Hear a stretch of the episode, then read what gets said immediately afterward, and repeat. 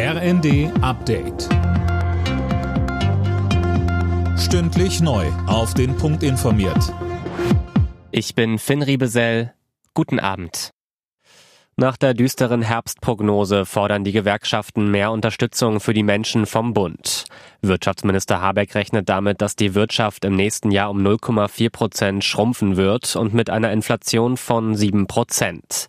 Davon besonders betroffen Geringverdiener. Die Vorsitzende des Deutschen Gewerkschaftsbundes Jasmin Fahimi sagte im ZDF, Es geht natürlich auch perspektivisch darum, Arbeitsplätze zu sichern und Kaufkraft zu stabilisieren. Und deswegen werden wir auch in den nächsten Tarifrunden dafür kämpfen, dass wir eine Reallohnstabilisierung erfahren. Aber ohne zusätzliche politische Maßnahmen wird uns das nicht gelingen. Kanzler Scholz und Bauministerin Geiwitz wollen am Ziel von 400.000 neuen Wohnungen pro Jahr festhalten. Zusammen mit Wirtschaft und Verbänden wurde dafür ein entsprechendes Maßnahmenpaket erarbeitet. Unter anderem soll modulares Bauen Kosten senken. Die Bundesregierung will gegen den Fachkräftemangel vorgehen.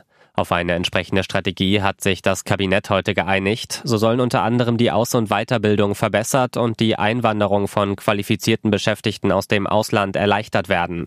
Neben der Fachkräftestrategie hat das Kabinett auch für ein staatlich verpflichtendes Tierwohl-Label gestimmt. Das soll zunächst für Schweinefleisch gelten und anzeigen, wie die Tiere gehalten werden.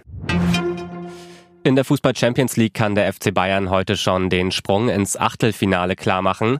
Punkten die Münchner bei Viktoria Pilsen und verliert Barcelona gegen Inter Mailand, steht der deutsche Meister in der nächsten Runde.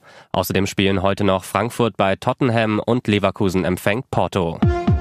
Alle Nachrichten auf rnd.de